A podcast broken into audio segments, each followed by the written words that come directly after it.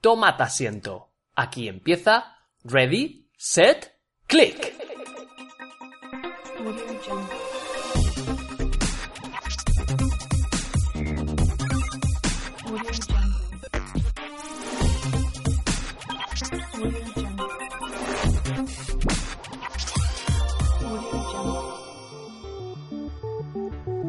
Volvemos después de este pequeño parón en RS Click y venimos con las pilas cargadas para empezar este segundo año de vida que acaba de comenzar.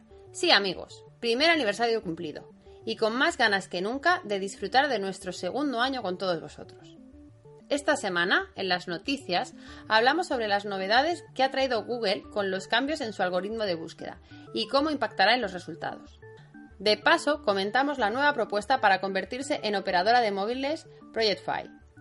Mucho movimiento en el mundo de los smartwatch y os contamos qué hay de nuevo en Android Wear para tratar de contrarrestar el inmediato huracán de Apple Watch. YouTube ha cumplido 10 años y no para de sacar nuevas ideas de negocio. Te contamos la última idea. ¿Eres un fanático de las series y películas online? Atento, porque te traemos una aplicación que puedes disfrutar desde tu mismísimo equipo iOS. WhatsApp ha presentado su nueva característica, llamada VoIP, y con diferentes reacciones. Veremos qué opinamos al respecto. Menudo lío se ha montado en Google Maps debido a una escena nada apropiada para meterse con Apple, que los de Google han introducido en una zona concreta de un país de Oriente Medio. No te lo pierdas.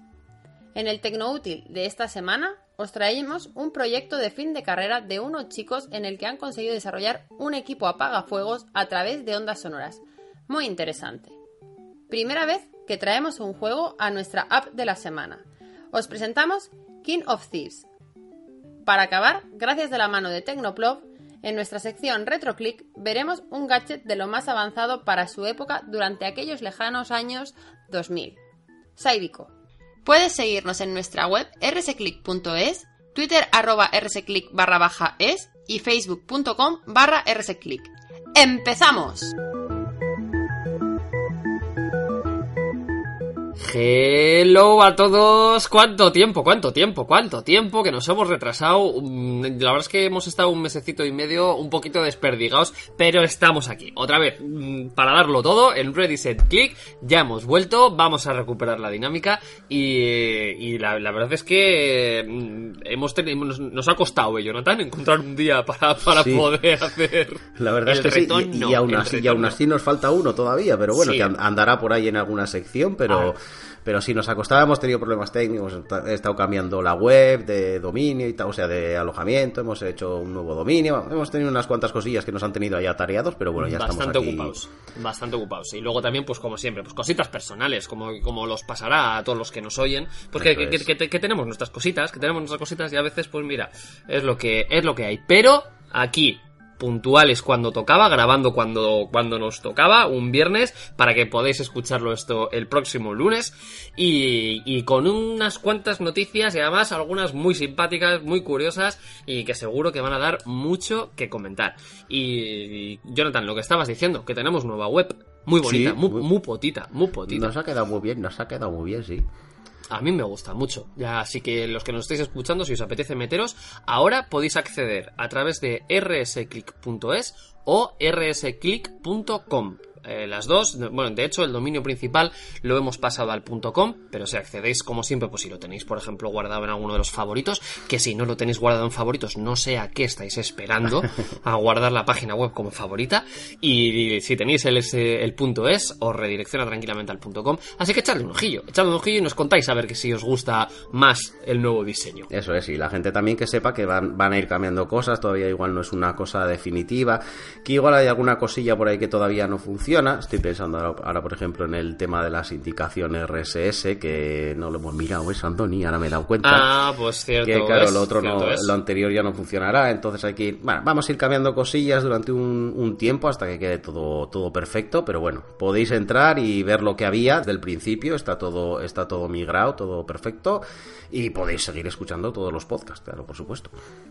Y sí que vamos a hacer un comentario, aprovechando, sí, porque nos hemos dado cuenta de una cosilla, que no sabemos por qué, si será un tema de la plantilla que estamos utilizando o qué leches.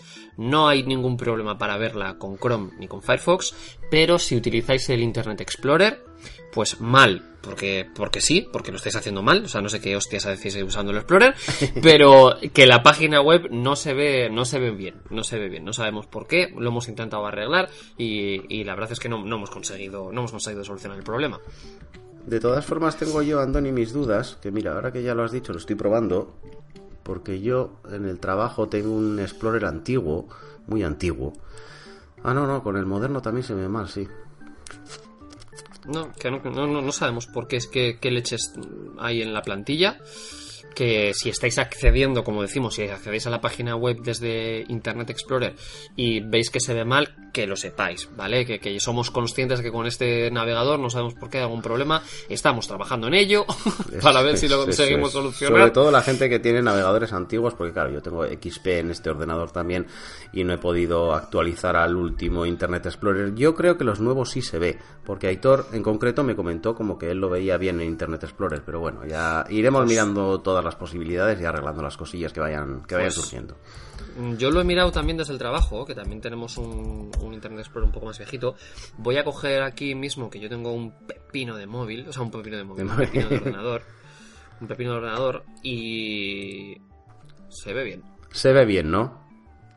Vale, ya me, lo temía. Es culpa de los de, los Internet Explorers antiguos, de los que de los, que se quedaron en la versión de XP y pero a partir de Windows Vista, Windows 7, 8 seguro que se ve bien ya. Pues sí, yo para que la gente lo sepáis, yo tengo el Internet Explorer 11 y la verdad es que se ve se ve se ve perfecto, así que no problema, pero bueno, como no todo el mundo va a tener pues eso, su Windows 7 actualizado o su Windows 8, eh, pues bueno, que lo sepáis. ¿Vale? Que esperemos que os guste, que empezamos un segundo año, nuestro segundo año. Hemos cumplido un añito, empezamos nuestro segundo año, porque de hecho lo hemos cumplido mm, hace, hace escasos días, hace escasos días que lo hemos cumplido.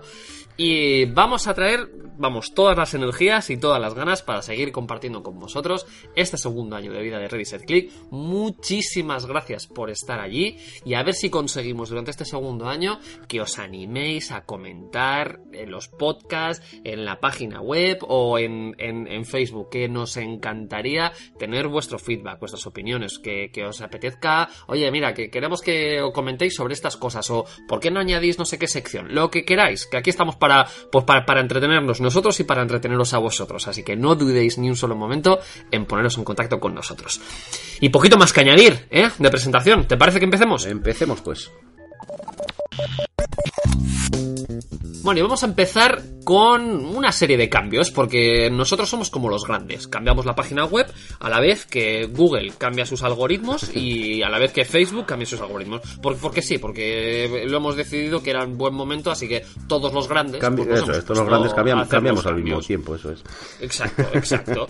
y bueno, ¿y cuáles son estos cambios que Google ha, hecho, sobre todo, el de Facebook no ha tenido tanta relevancia y no se ha comentado mucho, pero el de Google sí que se ha comentado mucho porque, vamos, estaban hablando poco más y poco menos que del Armagedón. Y tampoco es para tanto. Simplemente han hecho unos cambios eh, en la serie de los algoritmos de búsqueda para dar más peso y más valor a aquellas páginas web que tengan el diseño responsive.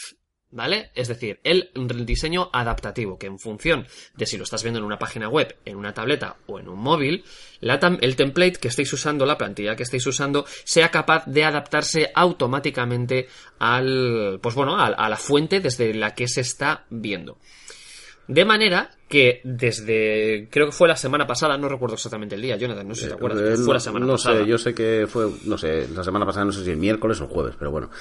Bueno, como nos estaréis escuchando el 27, cuando decimos semana pasada, estamos hablando sobre el 14 de abril. Eso es. 14 de abril, 15 de abril, eh, se introdujo este nuevo cambio y de manera que las páginas web que, que, no tenían este diseño adaptativo eh, se iban a ver penalizadas en el orden de la búsqueda, en el orden de cómo aparecen cuando estás buscando algo.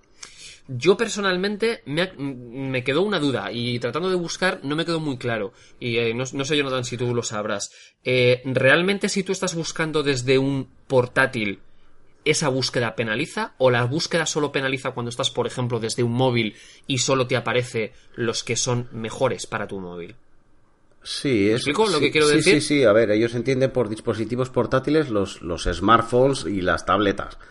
No, no los portátiles. O sea, no, tú buscas, eh, realmente no penaliza cuando buscas. O sea, ellos lo, lo, lo que hacen es eh, hacer un, pues un barrido de todas las páginas web que tienen indexadas en sus inmensas bases de datos y ver si realmente hay una página web, además en la que ahora mismo no recuerdo, pero hay una página web de Google en la que tú puedes eh, eh, ver si realmente tu web o tu blog o lo que sea está preparado para dispositivos móviles. Entonces ellos lo que hacen es pasar ese algoritmo por todas esas páginas y si realmente esa página está preparada para dispositivo móvil, la, la no la penalizan, digámoslo así, y si no está preparada, pues sí la penalizan.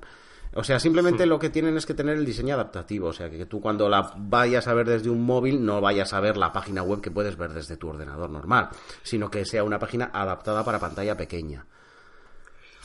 Pero el- sí, o sea, eso, eso es lo que tenía claro. Pero lo que yo no sé es si esa penalización solo la realiza cuando tú estás haciendo la búsqueda desde un móvil. A eso me refería. No. O sea, es decir, que si, que si yo hago la búsqueda desde el portátil, eh, me pueden aparecer una serie de orden de resultados, pero si la hago desde el móvil, Ah, la vale, misma vale, no, búsqueda, no, no, te- que me salgan distintos porque está Ah, favoreciendo vale, los que tienen no te ese había diseño entendido, no te había entendido. Pues no lo sé, la verdad es que no lo sé. Mira, me, me pones en, en, la duda ahora, En pero un aprieto, en un aprieto, yo que se me da muy bien. supongo que será, eh, conociendo a Google, sí, se te da muy bien, sí, conociendo, conociendo a Google, no lo sé, eh, pero conociendo a Google supongo que será una penalización general. O sea, tu página no está adaptada para dispositivos móviles, te jodes para dispositivos móviles y te jodes para los demás también.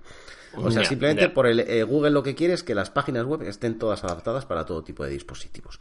aunque, pues es- la, es- aunque la estés buscando desde un ordenador portátil o de un ordenador normal y la vayas a ver a pantalla completa, da igual. Como esa página no está adaptada, pues tienes pues un, un poquito menos de puntuación, digamos. Te jodes. Eso es, sí, Así, jodes. con cariño. Eso es. Bueno, pues yo, la, la verdad es que por eso que estuve buscando la información porque a mí me, me hubiera parecido más lógico que, que, que haga esa discriminación, ¿no? En plan de, pues, Sí, para que sí, cuando es estés lógico. buscando con el móvil solo te penaliza lo del móvil. Yo buscando desde un portátil, pues no lo sé. Si alguno de los que nos estáis escuchando, pues lo sabéis, pues oye, dejándos el comentario y así aprendemos. Creo que no, creo que yo, yo ya te digo, conociendo Google, creo que será general, pero bueno. Yo, desde luego, eh, Tecnoplov no estaba adaptada, hubo unos intentos de adaptación y tal, pero el día que me enteré que al día siguiente, me enteré el día anterior además, que al día siguiente iba a empezar el tema de la penalización, ese día, desde ese día, Tecnoplov está adaptado para dispositivos móviles. Que lo sepáis, y- Sí. y RS Click también. No, RS Click, vamos, está preciosa Sí. cuando la miras desde... Pero tú, por ejemplo, en, en, en no, no has cambiado la plantilla ni has hecho nada. No, O sea, no. es decir, entonces, por ejemplo, para eh, que igual la gente que nos está escuchando tiene alguna pequeña página web o ya bien sea de algún negocio o de cualquier cosa, eh, ¿algún consejo para poder modificarla sin cambiar de, de plantilla? A ver, en mi caso ha sido un simple plugin para WordPress. Sin más. Ah, o sea, un plugin que lo que te hace es adaptar automáticamente la plantilla cuando la página se está viendo desde, desde un dispositivo móvil. Sin más. Y él te la adapta, o sea, es una plantilla, pues bueno, pues no, no aparece el encabezado, no es una La verdad es que no es fea, pero, pero, a ver, pues igual si la puedes diseñar tú, también lo puedes hacer. La gente que lo quiere hacer lo puede hacer. Y lo puedes hacer más bonito y tal, pero bueno, si quieres salir del paso, ya te digo, plugin, y si tienes una web o un blog basado en WordPress, eh, un plugin simplemente que lo que hace es que cuando detecta que viene de un dispositivo móvil, adapta, adapta la plantilla y, y ya está, sin más. O sea, tampoco está, es tan, tan complejo. Bueno, pues que lo sepáis, que desde, desde hace un par de semanitas, eh, si nos estáis escuchando desde, desde el lunes 27, que Google ha cambiado sus algoritmos de búsqueda. Y como comentábamos al principio, no solo ha sido Google, también Facebook ha cambiado eh, los algoritmos y, el, digamos, el feed, el, el cómo, cómo te presenta eh, la información que tú quieres ver en tu muro. ¿Y qué es lo que ha cambiado? Bueno, pues la intención que tiene Facebook es que cada vez que entres en tu muro tengas sobre todo, lo cual me parece también mm, bastante lógico y con lo que es Facebook, eh, que te aparezcan, que priorice y que dé importancia a las noticias de tus amigos y de esos amigos con los que más interaccionas. Cosa que me parece muy bien, porque yo la verdad es que tengo muchos me gustas a muchas páginas web, vamos a decir, ¿no? o sea, es decir, la- las- los perfiles de Facebook de páginas web, y hay muchas veces que es que me meto en mi Facebook y no veo más que noticias, noticias, noticias, noticias, noticias, y es un poco, es, un- es un poco peñazo, que tam- o sea, también se, se agradece ver cosas de tus amigos, que para eso, para eso se supone que es Facebook. De todas formas, esto no, yo no sé, no había esta noticia, la primera, la primera noticia que tengo sobre esta noticia. No, no existía esto ya, o sea, Facebook siempre te, siempre prioriza las noticias de tus mejores amigos, por ejemplo, o de tus familiares. con respecto Sí. al resto que tienes, que tienes como amigos, entre comillas. Pues ahora más. O sea, ahora más todavía. Pues ahora más. ¿Y cómo lo hace? O sea, lo hace en función de, de las conversaciones, de los comentarios. O sea, ¿cómo saben ellos quiénes son los más Con indicados?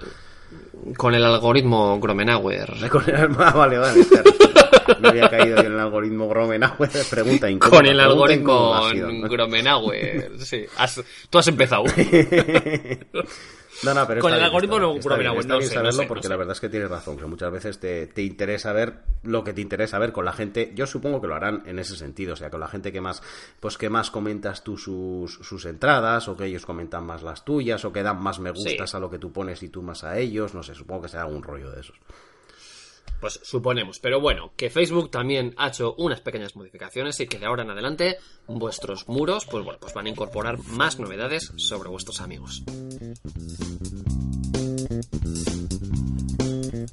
Y seguimos con más cambios que Google quiere proponer, porque como, como sabréis, pues bueno, Google es una empresa que a día de hoy tiene el hocico metido en absolutamente todos y cada uno de los sectores, algunos por muy increíbles que parezcan, pero está, tiene, tiene redes por todos los sitios, y uno de los que le quiere dar una gran importancia y eh, ha presentado su nuevo proyecto que se llama el Project Phi. Y no es más que tratar de convertir a Google en un nuevo operador móvil virtual. Y además, como decimos, ya lo ha presentado y viene con una alternativa muy, muy interesante. Fijaos, para que, para que, para que os hagáis una idea, o sea, pensad ahora un momentito, ¿vale? En, en lo que, lo, lo que tendréis vosotros eh, con vuestras compañías actuales. Pensad en lo que estáis pagando y pensad lo que os están dando. Y comparadlo con lo que os voy a contar. Propuesta de Google. 20 dólares. Claro, estamos hablando ahora porque la propuesta se ha hecho sobre todo, se va a empezar pues eh, allí en Estados Unidos, ¿vale? Entonces, los precios son 20 dólares mensuales y cuentas con llamadas ilimitadas, mensajes de texto ilimitado y atención, roaming en 120 países sin ningún tipo de extra coste. Joder, casi nada. Por 20 dólares. Vale, eso en cuanto a las llamadas, que ya me parece, vamos, que, que está a años luz de lo que nos ofrecen el resto de operadoras. Vámonos a lo importante, que, que es lo que usamos con nuestros smartphones. datos. La tarifa de datos, los datos. Bueno, Google hace la propuesta de decirte, mira, 10 dólares por cada giga que contrates. ¿Vale? 10 dólares por cada giga que contrates. Pero, pero, te voy a devolver dinero por los megas que no consumas. Joder. O sea, es decir, si tú, por ejemplo, te contratas eh, 2 gigas y solo has consumido uno, Google te va a devolver 10 euros por ese giga que no has consumido. Genial, de lujo. Te devolverá, Ah, supongo que no te lo cobrará la factura siguiente o algo así, ¿no?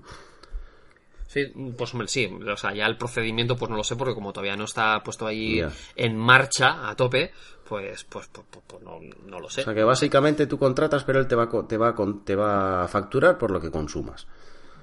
Sí, lo que tampoco tengo claro exactamente es eh, si llegan a, a medir a- al, al byte. ¿Vale? Hombre, O sea, bueno, no tampoco es eso, si sí. estable- Por eso, que no sé si establecerán 100 megas, 500 megas o el giga completo. ya, ¿eh? ya, ya. Bueno, bueno, Pero tampoco bueno, estaría mal, ¿eh? Pero bueno, no sé. que no está mal que oye sabiendo que, que te lo devuelva. Y como particularidad, que esto es, esto es una cosa que me ha parecido muy, muy graciosa y desde luego es la tendencia que estamos siguiendo eh, con este tipo de tecnología, y es que tu número de móvil, o sea, el número que tienes adjudicado, va a ser, eh, va, a estar alojado en la nube. Es decir, no va, no va a estar relacionado ni con una tarjeta física ni con tu terminal, sino que tú podrás acceder a ese número de móvil independientemente del terminal que tengas. Ah, mira. Que, que también es también está Está muy bien incluso. sí. Desconozco, desconozco, eh, pues bueno, realmente cómo podrías gestionar esto si tú te cambias de móvil, cómo lo accedes. Entiendo, pues bueno, que una vez que habilitas tus cuentas de Gmail y, o sea, tu, tu cuenta de Google en, en el terminal Android, pues entiendo que te quedará preseteado ya con, es, todas, sí, con todas las es, sí. características, me imagino. Me imagino, pero bueno.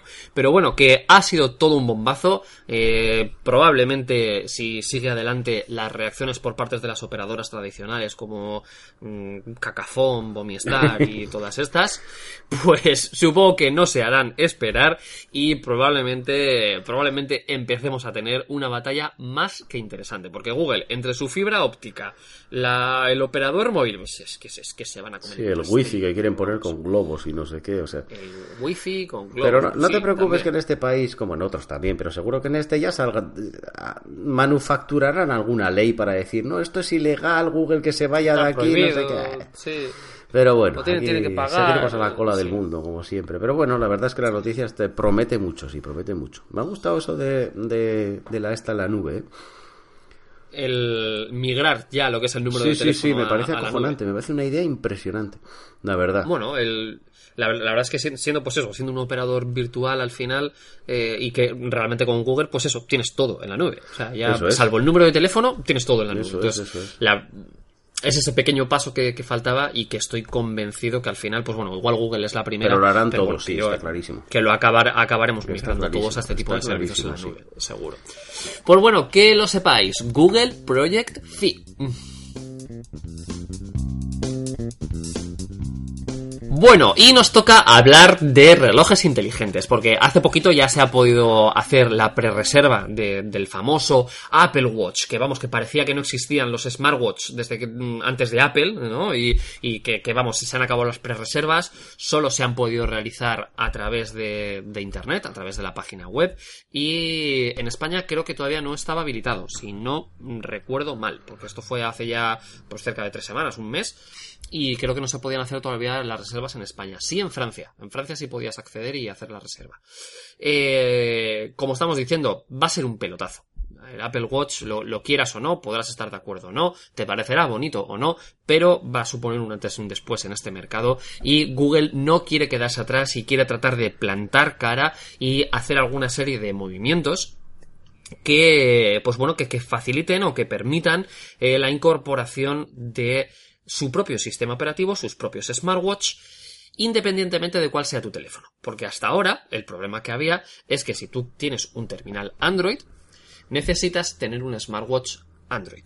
Android Wear, el sistema operativo Android Wear.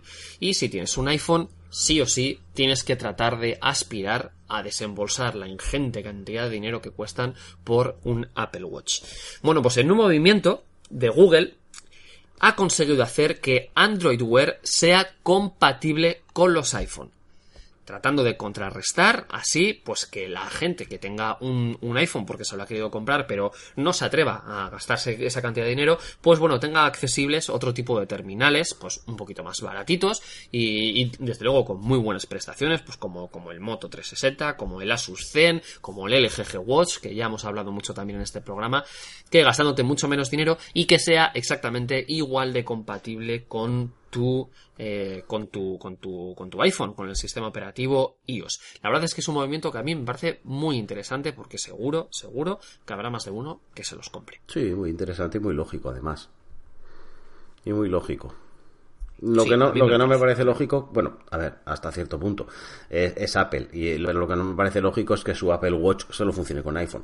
Pero bueno, conociendo a Apple también, pues eso, es Apple. Es, es, es- Bueno, muy lógico, lógico. para ellos, pero bueno, pero mm, Claro. cuando más, en teoría, este, eh, o tendemos más hasta hacia la estandarización y estos tienden más hacia la hacia lo privativo, pero bueno. Me parece, me parece muy, muy Bueno. buen movimiento, sí. Es, es muy movimiento. Y otro, otro movimiento, pero esta vez no es, no es un movimiento oficial, digamos, pero sí que es, que es, que es una incursión de un sistema operativo en otro, han conseguido hacer funcionar en Android a el asistente virtual de Microsoft, Cortana. Cortana, que no sé, yo supongo que la gente que nos escuche ya habrá oído hablar. Eh, para los que no hayáis oído mucho, ¿qué es lo que es? Perdón. Es pues lo mismo que Google tiene el Google Now y Apple tiene a Siri, Microsoft llega con un asistente personal que se llama Cortana y que si habéis visto vídeos, la verdad es que promete y mucho este asistente virtual. Eh, y de hecho los- la gente que lo ha podido utilizar, eh, desde luego dice que está bastante más evolucionado y bastante más avanzado que, que el resto de sus competidores. Bueno, pues a través de un hack han conseguido instalarlo en sistemas operativos Android y se llama, porque de hecho lo podéis buscar y os lo podéis instalar, y se llama Portaña. Portaña. ¿Vale? Portaña es un grupo de hackers italianos que han conseguido hacer esta instalación y si busquéis por internet eh, y lo podéis lo podéis buscar, pues igual tenéis accesibles la APK para poder instalar eh, la aplicación y poniéndolo como Portaña, Portaña, pues podéis probar lo que es tener Cortana en vuestro sistema operativo. Y todo lo contrario a lo que se podría esperar, a Windows le ha parecido muy bien. Y no es más que una muestra de que la gente está deseando poder llevar ese, ese asistente virtual al resto de las plataformas. Seguimos hablando de cositas de Google porque además esta vez hay que felicitarles, vamos a decirlo porque, bueno, no es una creación suya, pero a día de hoy sí lo es y hay que felicitarles como tal. ¿Por qué? Bueno, pues porque Google, perdón, porque YouTube ha celebrado 10 años desde que se subió el primer vídeo a, a la plataforma. Y nada más y nada menos, como decimos, 10 años. El primer vídeo que se llamaba me at the zoo, es decir, yo En el zoo. en el, en el zoo, ¿vale? Yo creo que lo hemos visto Y todos, es- este vídeos. Sí, yo, yo creo que sí, yo, yo creo que sí, vamos. Y bueno, pues era un vídeo muy cortito de, de uno de los Uno de los creadores, que creadores, ahora sí, mismo- eso es. Exacto, que aparecía pues eso, ahí delante de, unas verjas del zoo, hablando. Y eso, pues como decimos, era, era uno de los cofundadores de YouTube, Jawed Karim. Y bueno, la verdad es que si lo habéis visto, y tú y Jonathan sí, pues bueno, el vídeo es sin más, un vídeo sosete, sosete. Sí, de- bueno, de- es de el primer vídeo de, de YouTube. lo que lo quitarías. Es el primer vídeo de YouTube, no pidas más, tampoco. No pidas gatitos, ni memes, ni cosas raras. Bueno, pues nada, que felicidades, felicidades Google, felicidades YouTube, porque vamos, después de 10 años estás más fuerte que nunca y creciendo más que nunca. Y como síntoma de este crecimiento, eh, YouTube quiere hacer una propuesta. ¿Estaríais dispuestos a pagar una cuota mensual para evitar ver los anuncios? Yo, ¿Tú? yo no. Y fíjate que, ¿No? fíjate que últimamente me lo he pensado, ¿eh? porque cada vez son más largos. Mm, sobre todo en los vídeos en los que eh, igual se han convertido más en virales. Eso, los que más visitas famosos tienen, sí. O demás. Eh, la verdad es que sí, que hay veces que ya... esos más largos veces- hay veces que no se pueden saltar, que a veces te sale el, el botoncito ese de ir a contenido, que o sea, que puedes saltarte el vídeo, Sí. y cada vez están en más vídeos. O sea, ya yo creo que va a Mm. llegar un momento, no lo sé, ¿eh? pero si han sacado esta propuesta, igual es que va a llegar un momento que YouTube se convierta, vamos, en, en una plataforma de vídeos y que te tengas que tragar 10 minutos de publicidad antes de ver un vídeo. Entonces, en Hombre, ese esperemos. momento me lo pensaría, pero hoy por hoy todavía no. Esperemos que no se convierta en una antena 3 Eso cualquiera es. de estos de, de 10 minutos, 15 minutos de, de anuncios. Pero, pero bueno, que la tendencia es un poquito, o, o por lo menos tratar de, de acercarse a, a ese modelo de negocio que puede presentar también pues Spotify. ¿vale? Y, y se va a poner en o se va a empezar a mover todo esto a partir del próximo 15 de junio. Los ingresos, porque os podéis preguntar que, para dónde van esos, esos ingresos, el 55% de los ingresos serían para los creadores de los contenidos y el porcentaje restante se lo queda YouTube. ¿Cuánto has dicho él? Perdona, el porcentaje. El 55% para el creador del Ah, contenido. bueno, pues entonces tampoco me el- parece tan mal. No, es, o sea, es- está bastante bien. Bueno, sí, un poquito más de mitad, un poquito más de la Sí, mitad. no, pero bueno, Va- oye, eso es, pero que revierta en, en- en el que ha subido el vídeo, en el que ha creado el vídeo, en el que ha aportado ese contenido. Pues sí. Lo sí, que me no pareció, no sé si tienes por ahí los precios, Andoni, pero me pareció un poco caro, ¿no? ¿Cómo era? Como... No, no, no, no, no los tengo por ahí. No, ni, la verdad es que no los, he- no los he visto, ¿eh? O sea, fue una de las cosas que traté de, de No buscar. tampoco excesivamente precios- caro, pero igual eran como 10 o 20 euros al mes, pero a ver, que sí es al mes, pero son 20 euros al mes, todos los meses, todos los meses. O sea, no tienen como una cuota anual de, mira, pagas, yo qué sé, 30 euros al año y tienes todo el año sin ver publicidad. Era una cosa como muy, me parecía demasiado caro, no sé, porque me lo pensé ya. te 20 digo. Euros. 20 euros al mes me parece una salvajada, ¿eh? Mm, parece a mí también, igual. O sea, Estoy hablando de memoria y mi memoria ya sabes que falla mucho, no sé, no, no, no me acuerdo, pero sé que había. Sé que era una cosa, me pareció excesivamente. No, no excesivamente cara, pero un poco caro. Bueno, sin lugar a dudas, esto seguro que, que saldrá y habrá gente que, que lo, que lo coja. Seguro. Porque de momento, de momento, por ejemplo, también el otro día leyendo, Spotify ya ha alcanzado que el 25%, que me parece un porcentaje ya importante, el 25% de sus usuarios son suscriptores de pago Bien. Que ya es un ya es un porcentaje interesante. Por lo tanto, esperemos que tratando de no incitar a la gente a que coja estos servicios de pago, esperemos que ahora no nos empiecen a meter anuncios en cada puñetero vídeo. claro, Esperemos. Esperemos. Pero bueno, sea como fuere, seguiremos informando al minuto.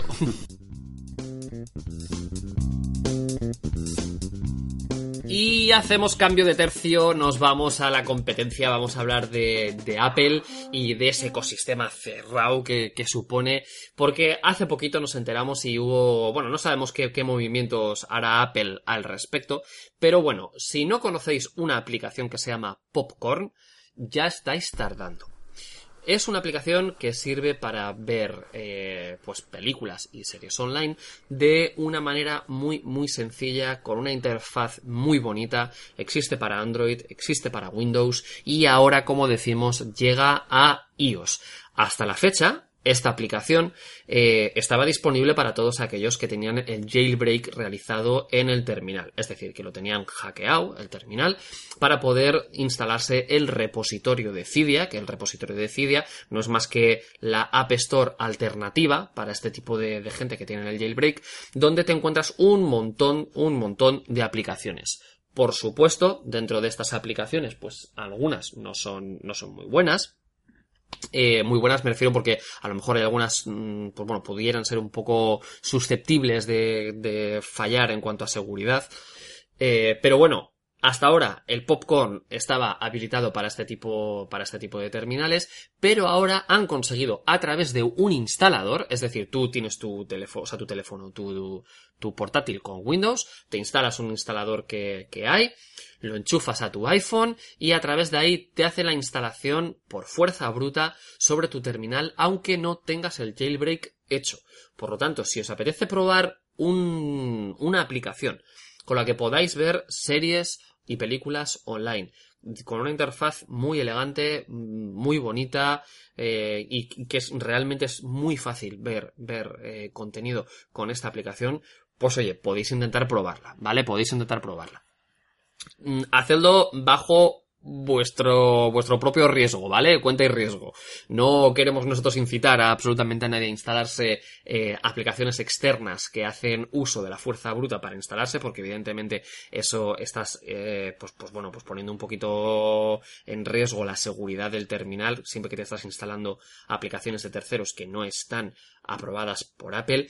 Pero bueno, si alguno lo apetece y queréis probarlo, pues oye, probadlo y nos contáis qué tal. ¿Tú la conocías, Jonathan? Eh, no, no la conocía, ¿no? Pues te la recomiendo, de verdad, también para el móvil, para el portátil y para lo que quieras. Sí, Está muy bien, sí, muy sí, la probaré, la probaré, seguro. Venga, y seguimos hablando de más novedades que han pasado y estábamos comentando cositas de, de iOS y para la gente que tiene, bueno, para la gente que tiene WhatsApp, yo también que digo, ¿quién no tiene? Eso digo yo. Bueno, para todos los que tenéis WhatsApp, pero lo tenéis instalado en, un, en una plataforma de iOS, que sepáis que ya tenéis, eh, que, que ya está disponible para el navegador Safari, ¿vale? La propia página web de WhatsApp donde puedes eh, usar para, para comunicarte cuando estás en el ordenador, ¿vale? La famosa, la famosa red de WhatsApp, la ah, perdón, la famosa web de WhatsApp para poder utilizarla desde, desde el ordenador. Que sepáis que para la gente que tenéis un Mac, eh, ya lo tenéis disponible para usarlo con, con, el, con el navegador Safari. O sea que ahora la tenemos ya. Era para Chrome, ahora Safari. ¿Hay alguna más, Andoni? Eh, está, sí, Firefox. Ah, Firefox está, también, ¿no? todas. Vale, Sí, perfecto. sí, sí, ya está. Si lo voy a hacer ahora mismito, pero si no estoy equivocado yo, creo que Firefox ya fue una de las que. Sí, creo, me suena a mí también De las que que la hizo. Ay, me, me, oiga, me, da penita por Internet Explorer, ¿eh? Sí, funciona, funciona, funciona perfectamente. Sí, funciona perfectamente en Firefox. Internet Explorer, vale. Y Internet Explorer, pues, pues, no- sí, supongo que también funcionará. No sé yo, no sé yo. Bueno, y más cositas que ha traído WhatsApp, que no solamente es porque está queriendo pues, pues, pues dar salida a esta página web, las famosas VoIP, es decir, las famosas llamadas, que tanto más de un susto le habrá dado a alguno, porque ha habido muchísimo robo de datos y estafas que se han creado a través de, de mm, supuestas actualizaciones de WhatsApp y para, su, para poder habilitar esta característica que no todo el mundo la tiene habilitada, el poder realizar llamadas VoIP. Yo sí. Nosotros aquí, sí, eso te iba a decir. Nosotros aquí en España ya las tenemos habilitadas y, y si no has actualizado o no las tienes es por eso, porque no habrás actualizado el, el, el WhatsApp. Y pues que, que ya está, ya está disponible y la verdad es que ya ha levantado ampollas entre varios de los de los operadores, ¿no? De, de los operadores virtuales y, de, y del resto de la competencia que dicen que a ver qué, qué uso de datos se va a dar y que les va a quitar a ellos parte del, del pastel Claro. por, por este tipo de llamadas. Yo, yo no sé si esto va a tirar para adelante, ¿eh? lo de las llamadas VoIP. No lo sé, yo lo, lo utilicé la primera vez para probarlo y digo, hostia, es que vi el telefonito ahí y digo, joder, qué puta madre, tío, tengo ahí llamadas, eh, voz IP, pero al final, pues, eh, no sé, pues sí. La gente se queja mucho No sé, de es eco que- también, hay mucho, hay mucho eco, mucha reverberación. Pero bueno, eso es lo de menos, o sea, al final lo puedes utilizar igual para llamar, pero no sé, no sé. Yo he utilizado toda la vida Skype y Viber, que no son para nada nuevas, o sea, llevan Skype, no y no, a ver, pero solamente las he utilizado cuando estoy en el extranjero y bajo wifi. Eso es. Ya está. O sea, cuando estoy en el extranjero y bajo wifi, llamadita por Viber o por Skype, fenomenal, todo perfecto y no hay ningún problema. Pero si no haciendo uso normal, también es cierto, pues eso, que no tenía 600 millones de usuarios y no tenía Claro. a todos mis contactos con, con Claro, esa es que opción es, habilitada. eso es, Andoni. Y tú ten en cuenta que también la gente decía, yo toda la vida he utilizado los SMS, ¿por qué me voy a pasar ahora al WhatsApp?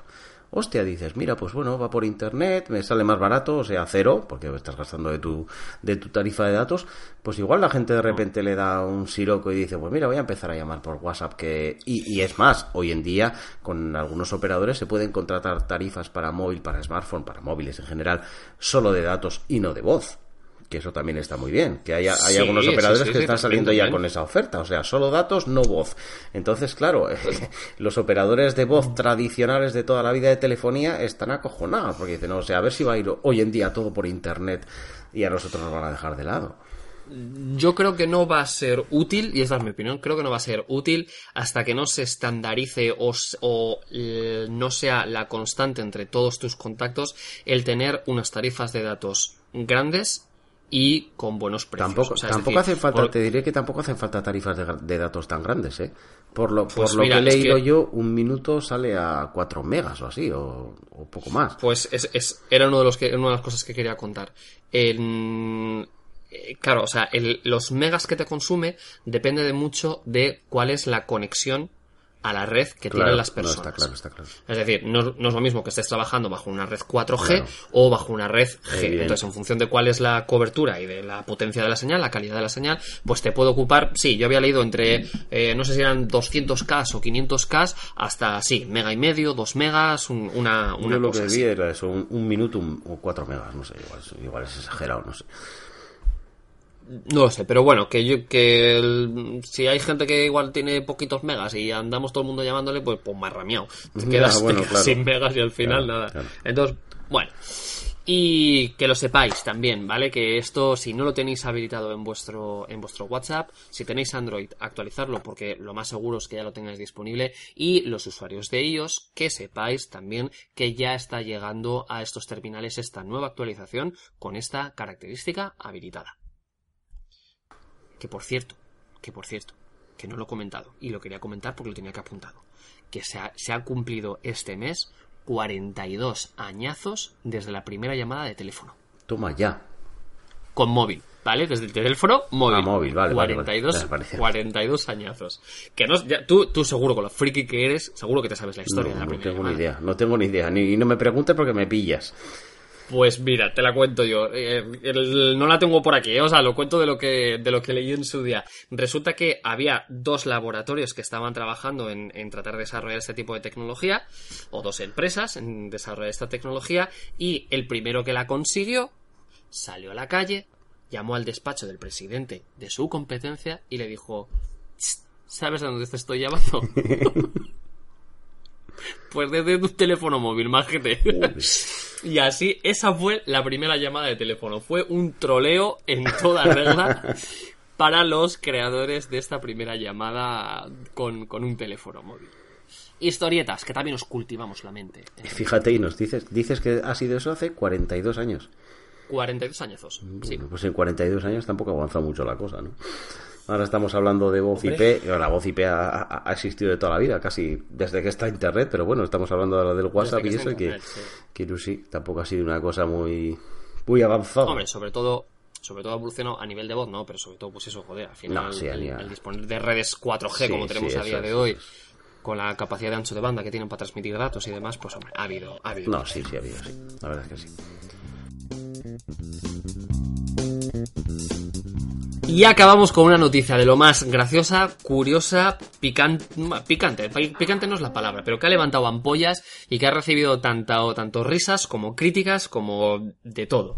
Y ha salido esta misma semanita que estamos, eh, de, hecho el viernes 24 fue cuando empezó a publicarse en, la mayoría de las, de las páginas web de tecnología.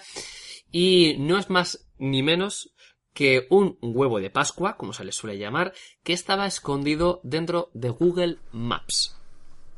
¿Y de qué estamos hablando?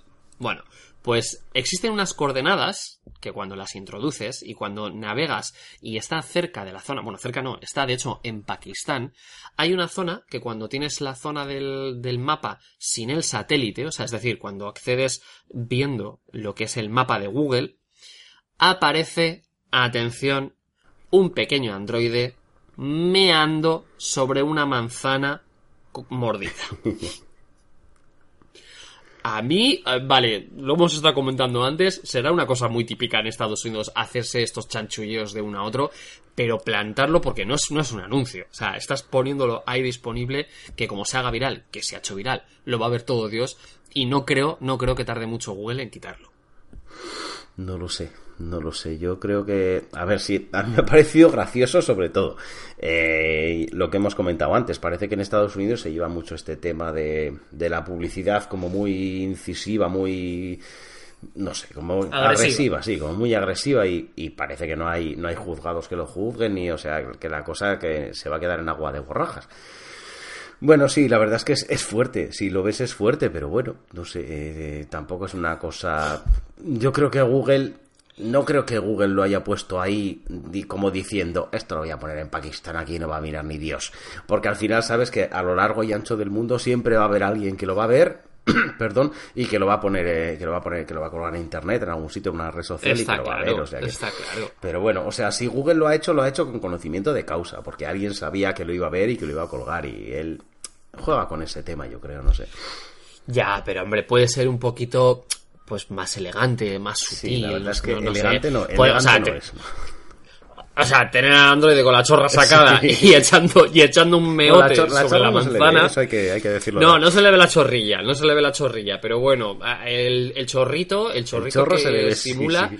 sale sale desde donde estaría, es. donde tiene los huevos. Es, O sea, Básicamente, sí. entonces, muy sutil no es. Para los que tengáis curiosidad y si por un casual, cuando nos estéis escuchando, Google todavía lo tiene habilitado, os digo las coordenadas. Y bueno, si no, haciendo una pequeña búsqueda por internet, seguro que dais con ellas, ¿vale? Eh, las coordenadas son, tenéis que iros a- al Google Maps y escribir lo siguiente.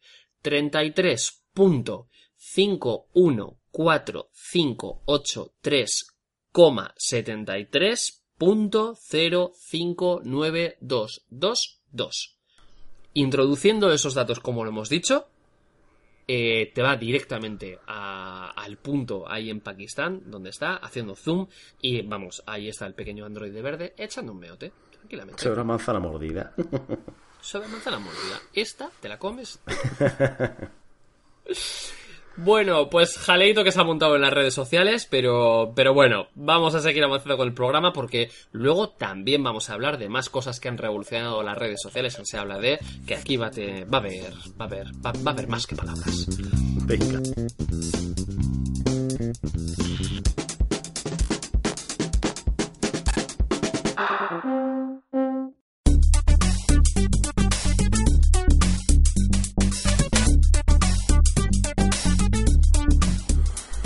Muy buenas compañeros, Jonathan, Andoni.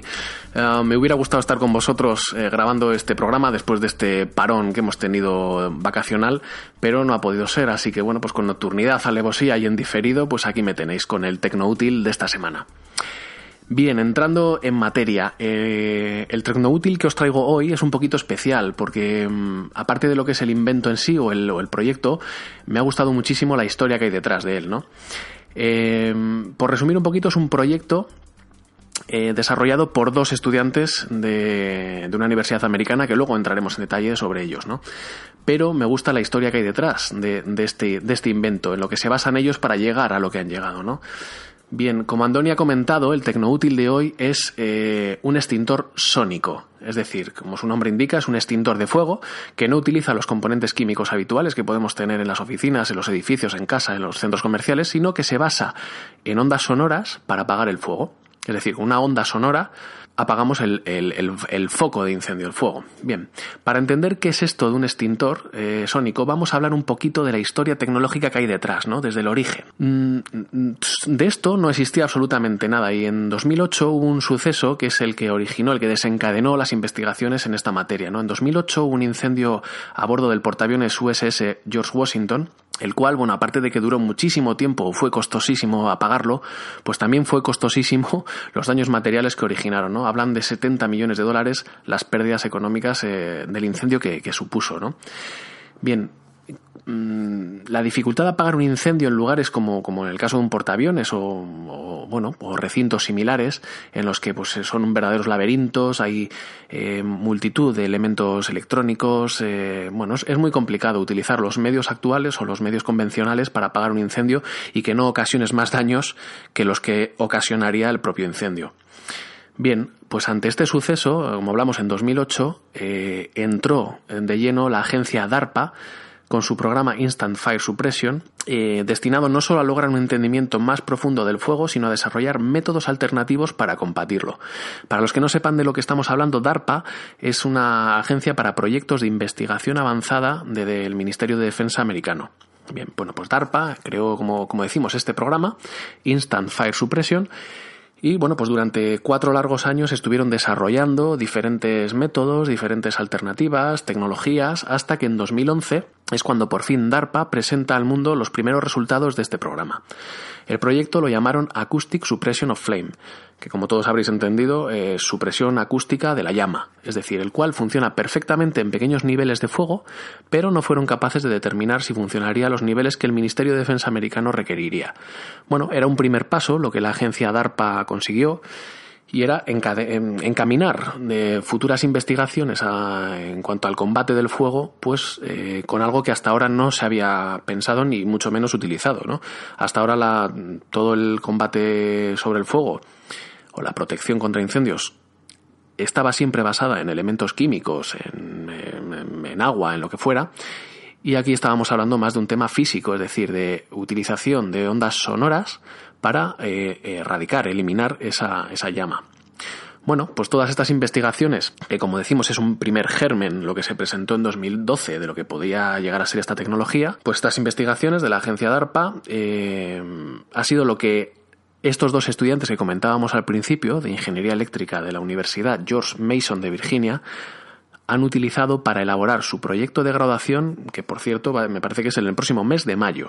Bien, pues estos dos eh, estudiantes, que se llaman Seth Robertson y Viet Tran, decidieron combinar un generador de frecuencias, un amplificador y un altavoz de bajos, lo que todos conocemos por un subwoofer, y después de un año de desarrollo y una mm, muy poca inversión económica, porque hablamos apenas de 600 dólares, el resultado pues es una plataforma acústica semi-portátil que extingue las llamas en cuestión de segundos.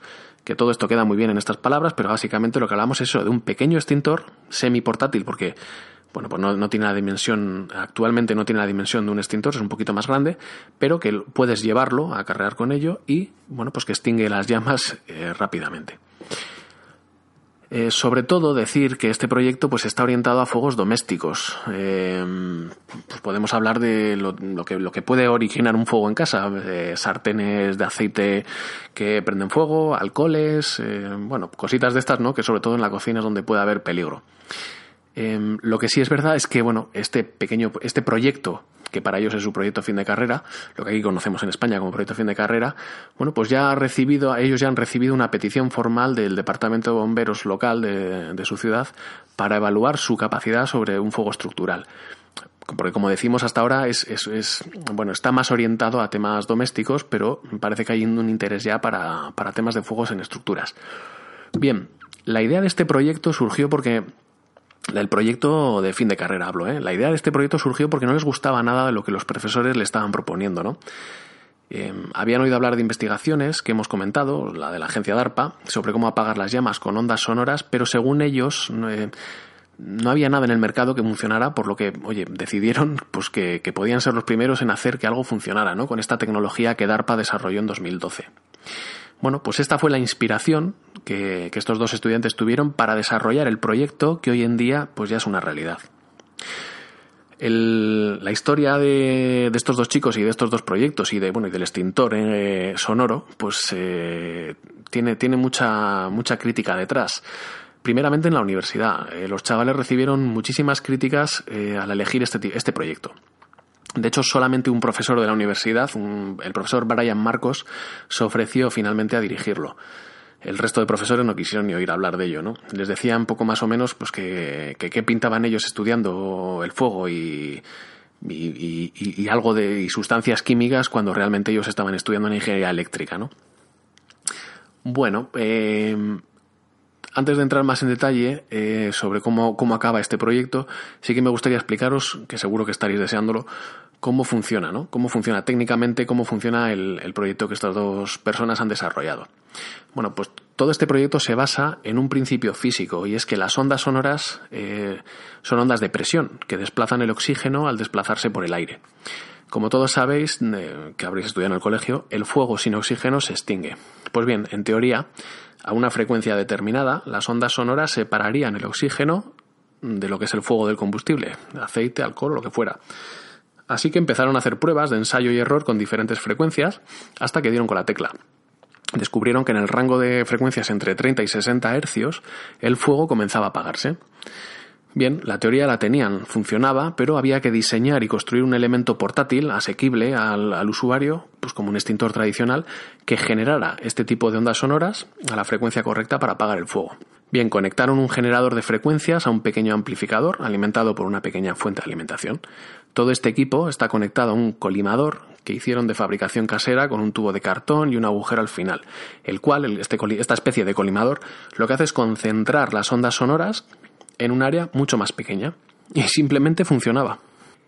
Y poco más que contaros. Eh, chicos, he querido hablaros de esta historia porque independientemente de lo que pueda suponer en un futuro el invento de estos dos estudiantes, que no sabemos si, si esta tecnología llegará realmente a, a, usarse en nuestras casas o no, sí que me parece digno de mencionar en los tiempos que corren que estas dos personas eligieron la opción más arriesgada para probar su carrera con la oposición de todo el profesorado y de todos sus compañeros.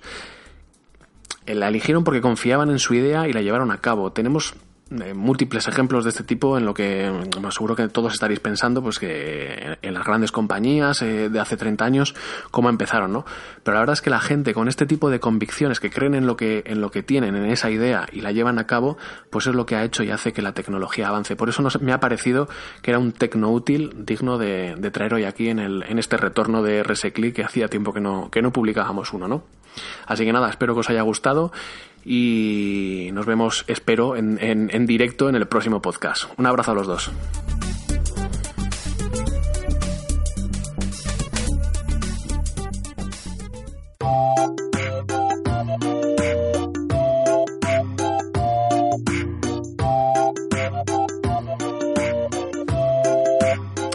Bueno, Andoni, pues esta semana os traigo el primer juego que traemos al app de la semana. Yo creo que ya iba siendo hora de, que una de las aplicaciones pues fuera algún juego, ¿no? Que mm, seguro que hay cantidad de fanáticos que nos escuchan y, que estaban deseando tener algún juego.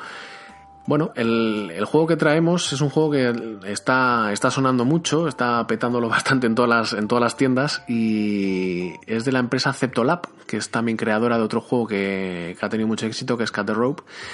Y bueno, pues Ceptolab lo que ha desarrollado es un nuevo juego bautizado con el nombre King of Thieves que es el rey de los ladrones, y ya lo tenéis disponible en todas las, en todas las store.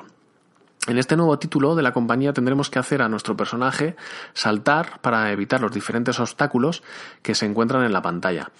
El objetivo es llegar al, cofre del tesoro de nuestro adversario, el cual saquearemos sin piedad para llevarnos las preciosas gemas, eh, monedas, todo lo que contenga, ¿no?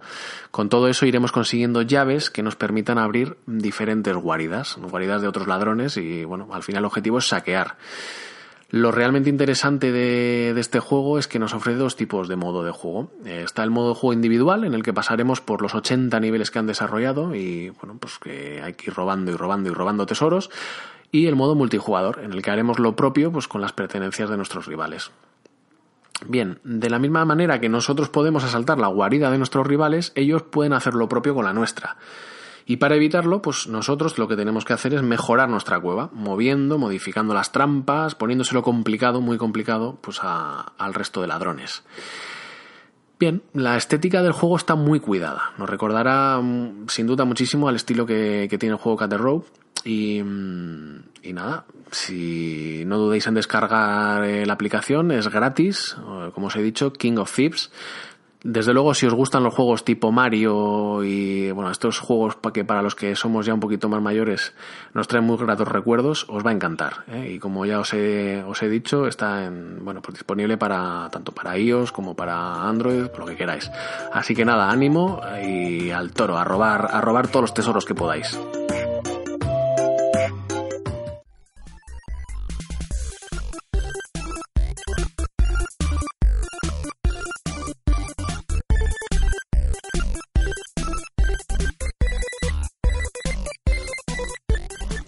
Se habla de. Ay, anda que nos ha hablado. Y se habla. Y, se puede seguir hablando. ¿Os acordáis del famoso vestido?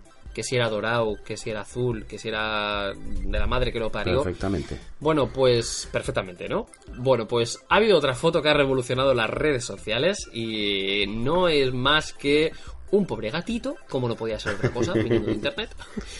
Un pobre gatito que está en unas escaleras y está en una postura que el gato es subo o bajo.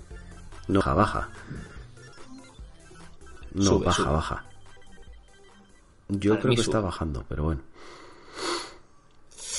Bueno, ha dado de todo, todo tipo de, pues eso, de teorías, de, discursos. Y bueno, aquí nuestro querido compañero Jonathan dice que basándose en la estructura de la escalera y conociendo cómo se hace una puñetera escalera, eh, está bajando. Por ejemplo, esa podría ser una de las opciones, pero sí, te podría dar, te podría dar muchas pistas, pero tampoco te las voy a dar. No, digamos que eh, prefiero oír tu opinión antes. Yo ahora voy a hablar de la estructura de la escalera. Es, es, es, básico, o sea, cualquiera que haya construido una escalera en su vida, que prácticamente somos todos, pues verá que hay determinados, eh, digamos, eh, en cada escalón, en cada peldaño, hay un saliente hacia afuera, que es lo que, lo que determina dónde acaba la escalera y luego se mete un poquito y baja lo que es el, cemento, ¿no? Eh, está claro que ese saliente, perdón, tiene que ir en, en, el sitio donde pisas, porque si no, te tropezarías con él. O sea, las escaleras están hechas así, con un saliente un poquito más hacia afuera y luego metido para adentro.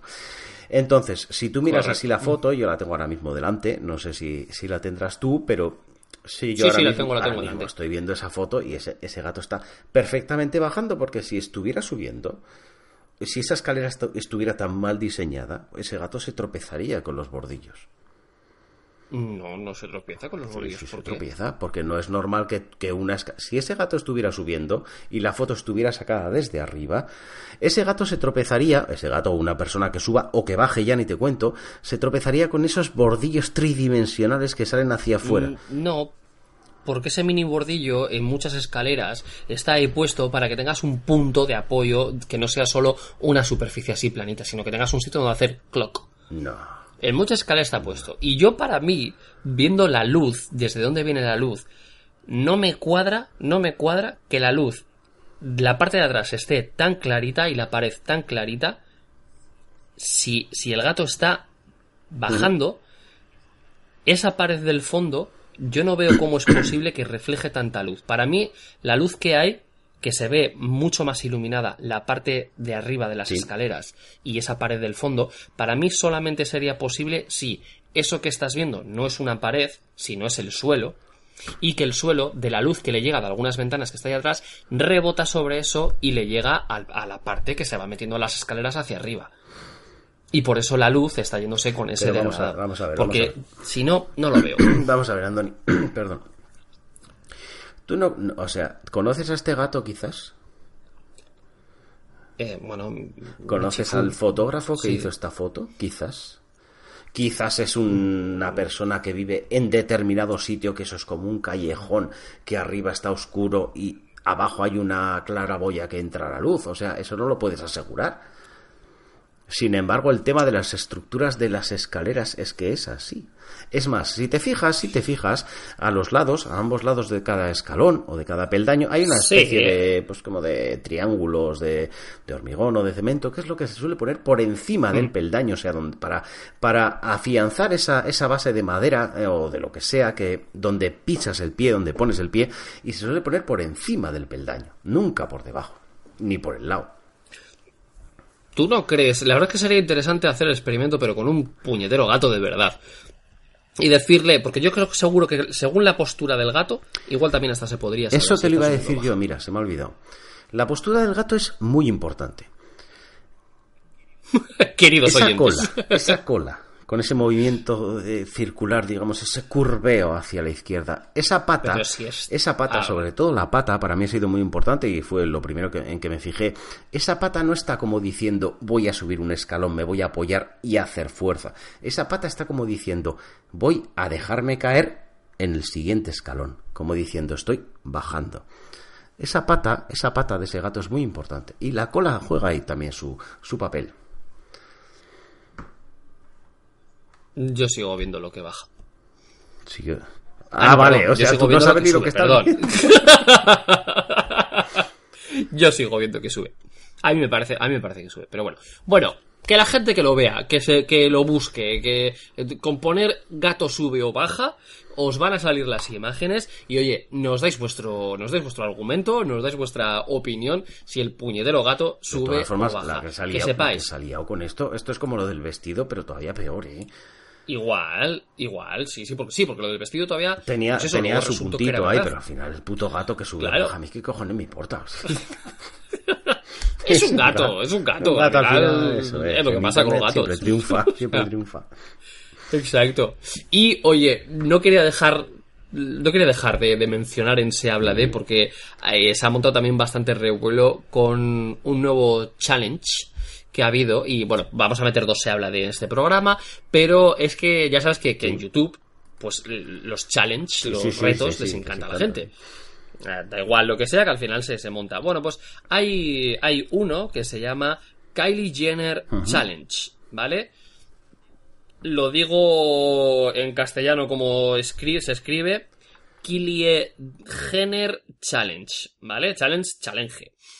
Si ponéis esto en YouTube o en, o en Internet, os va a salir un montón de vídeos y no es más que es que fíjate que es que la gente, de verdad, es que la gente esta, esta chica, Kelly Jenner, es una chica, pues oye, muy guapa ella, con una boca bonita, gordita, de labios gorditos. Bueno, pues el, el reto que la gente estaba haciendo era tratar de ponerse los labios así de Así. gorditos. ¿Y cómo se lo hacía? Bueno, pues de esta manera tan inteligente. Eh, haciendo vacío, haciendo chupón, sobre, sobre un vaso, sobre un, una tapa, sobre un cubito, ¿vale? Cubito en el que, en el que tú te pones el cubito o el vaso así pegado a los morros, haces, haces chupón, haces chupón y lo tienes ahí un buen rato. De manera que, claro, eso lo que te está haciendo, ese chupón, ese vacío, es meterte toda la sangre y todo a los morros y se te ponen, pero, pero como dos salchichas. Y unas putas averías la gente. Todas las bocas moradas, hipergordas. A algunos se les ha llegado a rajar los labios de, de- que lo han tenido de mucho tiempo haciendo el chupón. Y, y pues eso, es, es, es un chupón, es un vacío. Así que si, si quieres echaros unas risas a costa de, de la poca o nula inteligencia que demuestran algunos especímenes de YouTube, pues iros allí, poner Kaylee Jenner Chal- Challenge y, y nada, echaros unas risas con. Sí, la con verdad es que lo he, visto, que- he estado que- mirando hoy. Casualidad lo he visto hoy en internet y ha sido, o sea, te salen unos labios como de Botox, o sea, es exagerado. o sea, no- Bueno, Bueno, mm, sí, o sea, con una Sonia Monroy cualquiera. Total, total, una- total, total, o sea, sí. va- vamos, un- unos morramos que, que, que- que ni Carmen de Mairena. Madre mía, la gente está muy mal, eh. La gente está muy mal. Y yo creía que lo de tirarse un cubo de agua helada en la cabeza era raro, me cago en ti. Bueno, que- aquello era por Pues una buena que causa, pero esto, vamos. Hay gente para todo, pero bueno, que os podéis echar unas risas, pero ya sabéis, las dos cosas. Primero, mm, decidnos si el gato sube Baja, o baja, baja, baja. y luego ya cuando lo, cua- cuando lo tengáis claro, ya, ya tenéis dos opciones, o sea, no hacer caso, o sea, hacer caso a Jonathan y equivocaros, o hacerme caso a mí y acertar. Así que ya nos contaréis qué es lo que pensáis.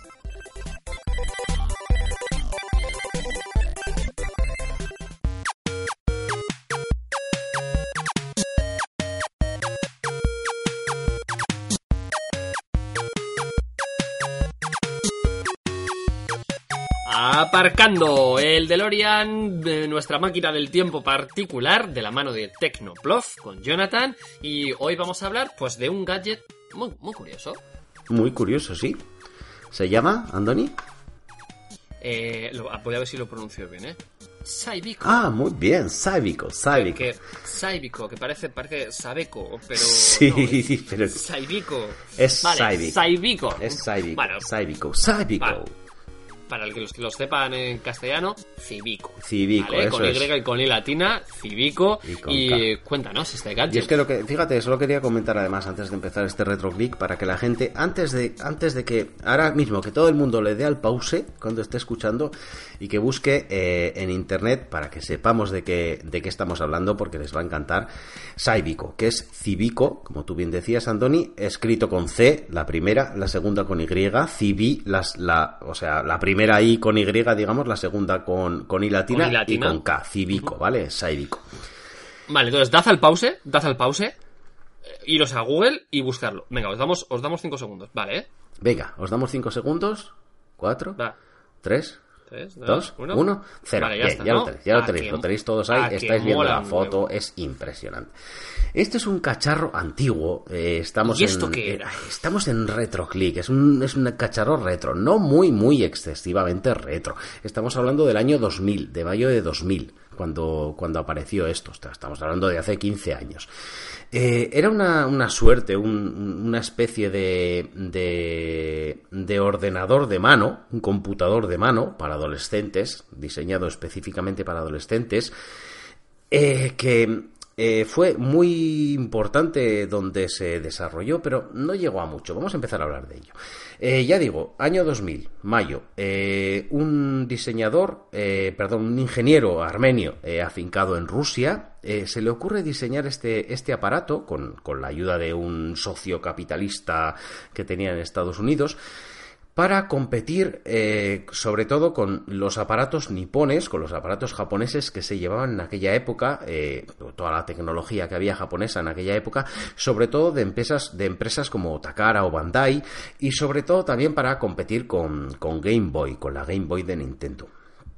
Eh, Que este, en el año 2000 yo creo que ya era en color o no, o en el año 2000 todavía estaba Pues a- ahora mismo no te lo puedo decir, pero creo que todavía no había aparecido la Game Boy Color. Estábamos con, la, con, con las primeras de las Game Boys, pero no te, puedo, no te lo puedo asegurar. ¿eh?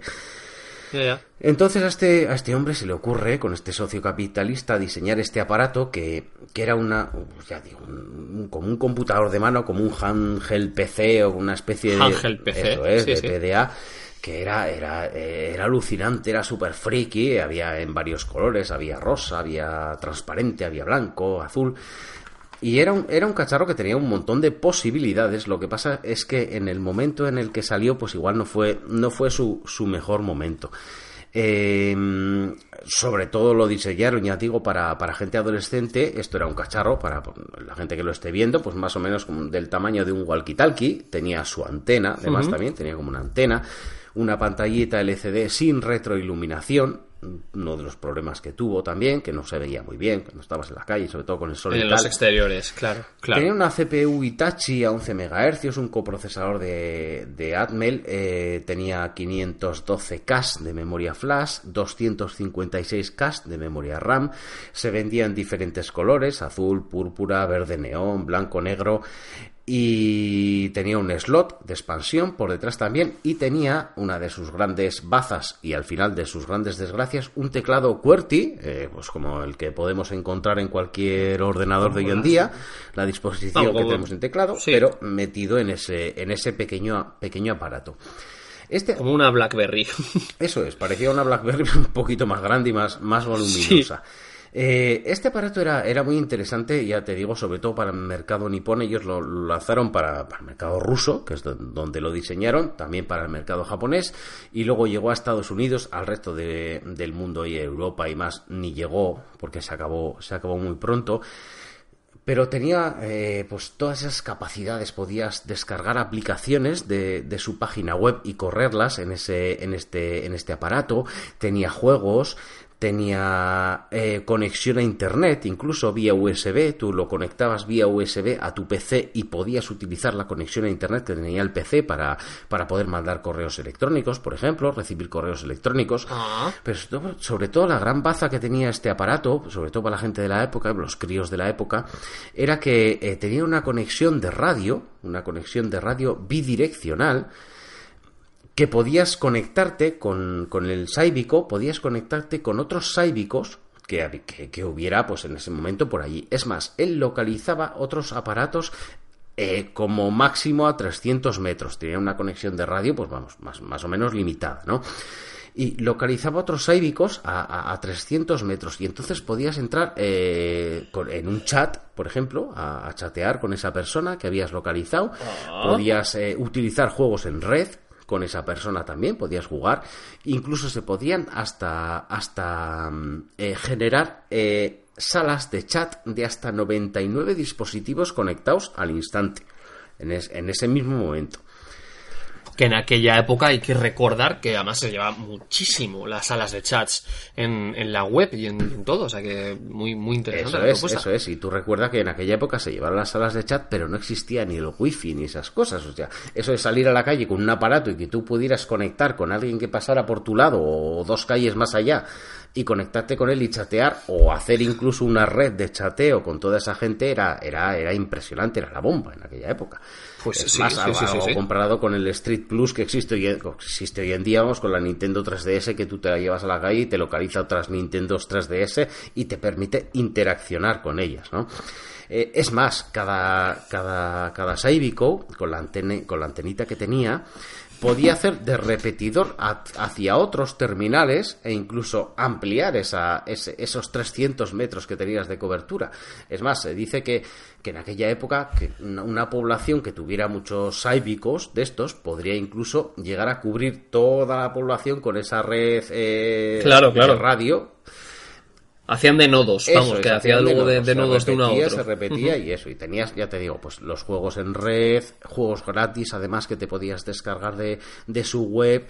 Era una máquina social, además podías definir, fíjate, en aquella época que no se había inventado Facebook ni nada, o sea, podías definir, bueno, en 2000 igual sí, podías definir tu propio perfil, poner tu foto y compartirlo con otros saibicos con los que, con los que te estuvieras conectado y aquello fue un éxito entre los, entre los adolescentes de, de Rusia, de Japón, sobre todo también, luego de Estados Unidos.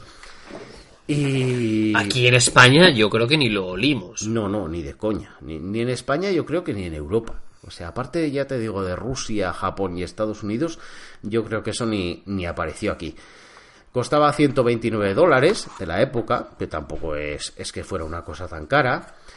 Bueno, no, o sea, era, era, buena tecnología, vamos, para lo que era en su momento, era, era un puntazo, vamos. Era muy buena. Estaba, bien. Era muy buena, sí. Y ellos, ya te digo, querían eh, sobre todo competir con aquellas máquinas de Bandai, de, pues, pues, con la de Nintendo y tal, de japonesas. Es más, eh, eh, perdón, el anuncio que, que sacaron para el mercado. Eh, lo podéis encontrar en, en, en, cualquier página de YouTube, lo podéis buscar en YouTube, es, es un anuncio súper super japonés, o sea, como es más, el nombre de Saibico lo, lo inventaron para que para que sonara bien en el mercado japonés. O sea, Saibiko suena como muy Saibiko, como muy japonés, ¿no sabes? Sí, sí. Fíjate si fueron inteligentes que el, el, sistema operativo que llevaba esta máquina, este, este cacharrillo, era, se llamaba SciOS, C-Y-O-S, ¿vale? Era el sistema propietario de ellos Eh, era un sistema propietario, pero al de un mes de sacar la máquina al mercado, liberaron las especificaciones del mercado, eh, o sea, liberaron las especificaciones para el mercado y, y dieron la forma de cómo programar aplicaciones. Eh, además, se programaba o en C o en una especie de SAI Basic que tenían ellos, que una, una especie de Basic para, para el cacharro. Liberaron todo este tema para que la gente pudiera. Y empezaron a aparecer aplicaciones de terceros, mogollón de software de, correo electrónico, de no sé qué, para que la gente hiciera y, la gente se lo descargaba y era... Vamos, la Saibico Apestor. Totalmente, totalmente, cuando todavía no se había inventado esas cosas. La Saibico Apestor, qué fuerte. Unos años después, fíjate, unos años después apareció una segunda versión que se llamaba Saibico Extreme, Extreme que tenía más RAM, tenía más ROM, tenía un mejor procesador, un nuevo sistema operativo, más alcance incluso de radio, de radiofrecuencia, con esa antena que tenía, reproducía MP3, tenía una ranura de Smart Media de 64 megas y tenía encima, además, la opción de compartir archivos entre usuarios, o sea, una especie de peer-to-peer, lo que tenemos hoy en día, una especie de P2P entre, entre aparatos, entre aparatos de Saibico. Y bueno, la verdad es que el, invento era, era cojonudo, pero al de nada, al de esto apareció en el 2000, en 2003 ya se dejaron de, fabricar y en 2000... Solo tres años duró. Solo, en 2003 ya te digo, se dejaron de fabricar, se siguieron vendiendo, pero en 2006 murió del todo. ¿Y por qué murió? Perdón. Pues a ver, pues, pues por varias razones. Primera, eh, la, la pantalla LCD que tenía que ya te digo que no era retroiluminada, tenía una calidad pésima, la verdad es que se veía fatal, ya te digo, sobre todo al sol. El teclado que hemos hablado QWERTY, con todas sus teclitas y no sé qué, era impracticable. Es más, el aparato venía con un con un puntero, un lápiz de estos de plástico, para poder eh, tocar las teclas, porque con el dedo era imposible darles. O sea, una cosa para chatear así, que tú quieras chatear con tus amigos, con gente que te conecta, no sé qué, era imposible darle con los dedos. O sea, y con el puntero, pues ni te cuento. O sea, la mecanografía eh, como muy lenta. El tema de Internet también había que conectarlo vía USB al PC para poder tener Internet y para manejar el, correo electrónico. Además, cada vez que te, que te conectabas eh, sufría muchos cuelgues, muchos fallos, tenía muchos bugs el, el aparato y sobre todo sobre todo también eh, que pues que en esa época eh, aparece el teléfono móvil empiezan a, ponerse de moda y a surgir los teléfonos móviles entonces eh, el tema este era como muy muy residual no era una cosa como muy rara. Pero bueno, pues eso, en 2006, lo que te decía, la compra una, una compañía francesa, French Mobile, y, y el aparato, el aparato se muere. Su creador, hoy en día, eh, sigue trabajando en el tema de la, de la tecnología, para que todo el mundo que el, la gente que lo quiera saber trabaja en Navi, una empresa que se llama Avi, que se dedica sobre todo a la, a la captura de datos, OCR, captura de, de, de, texto, texto, y demás. Y, hoy en día sigue, sigue habiendo webs eh, dedicadas a, a como por ejemplo, y la más importante, bueno, la única yo creo, Planet Saibico, que es un foro donde la gente sigue hablando del tema, sigue desarrollando software incluso para que te puedas descargar y, e instalar en este, en este aparatito. Y bueno, pues eh, el aparato sigue vivo, es un poco friki, es un poco antiguo, no se llegó a ver mucho por aquí, como tú dices. Y, y por cierto, eh, ahora que me acuerdo, eh, si lo queréis conseguir, que se puede conseguir todavía en eBay, incluso podéis encontrar algunos nuevos sin sacar de, del plástico. Esto venía en un en el típico cartón por, por detrás y plástico por delante, ¿no sabes? Que viene como plastificado, no, no sé cómo decirlo, no venía en una caja. Sí, sí, sí, sí pues lo podéis conseguir, incluso nuevos. Eh, fíjate que tenía yo aquí apuntado que era una, era una cosa muy cara de conseguir por internet, pero es que hoy he mirado precisamente antes de grabar este, este podcast, este RetroClick, y he encontrado nuevos. Lo digo para que la gente cuando lo esté oyendo y si lo quiere conseguir, que lo, que lo investigue, nuevos por 15 euros. Nuevos, sin... Sí, Lo, estaba mirando también yo, por 15 euros y 15 de envío. Eso es, 15 euros más luego gastos de envío. O sea, tenemos 15, 20, 30 más o menos y luego 15, 20, 40 como mucho de envío. O sea, por 30 euritos más o menos podemos conseguir un, un Saibico de estos. No nos va a, servir hoy en día para conectar con otros porque no vamos a conseguir ninguno, pero bueno, por tenerlo por como regalito los, friki, eh, regalito friki, los coleccionistas sobre todo y para los coleccionistas tecnológicos y frikis, pues bueno, que, que sepa que lo pueden que lo pueden conseguir y que la verdad yo me voy a coger uno seguro. Pues toda, toda una historia, como, como dices tú, en plan rollo japonés, con Saibiko. este pequeño gadget futurista, futurista que, que, planteaba muchísimas cosas muy interesantes en el año 2000. Y para los que estéis interesados, pues que sepáis que, oye, que, si os apetece daros un caprichito retro, pues que en eBay podéis conseguir alguno. Saibiko es el tema que hemos tratado esta semanita en nuestro retro click particular de la mano de Tecnoplof.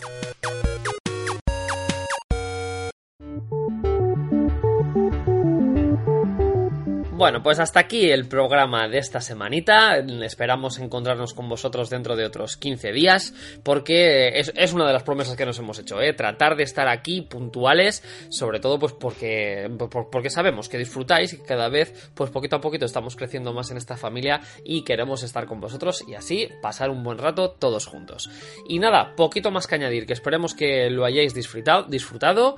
Ya sabéis que nos podéis ver en rsclick.es o en rsclick.com que ahora tenemos las dos web operativas, apuntan al mismo sitio y echad un vistacillo a ver qué es lo que os parece que, el remodelado que hemos hecho de la página web y también como siempre nos podéis seguir en arroba rsclick barra baja es en Twitter, en Facebook y en nuestro canal de YouTube para, para que podáis ver pues, todos los tutoriales que tenemos que poquito a poquito vamos a ir empezando a colgar ahora ya algunos más ¿vale? así que nada, esperemos que os haya gustado y nos vemos aquí en Ready, Set, Click. Un saludo a todos.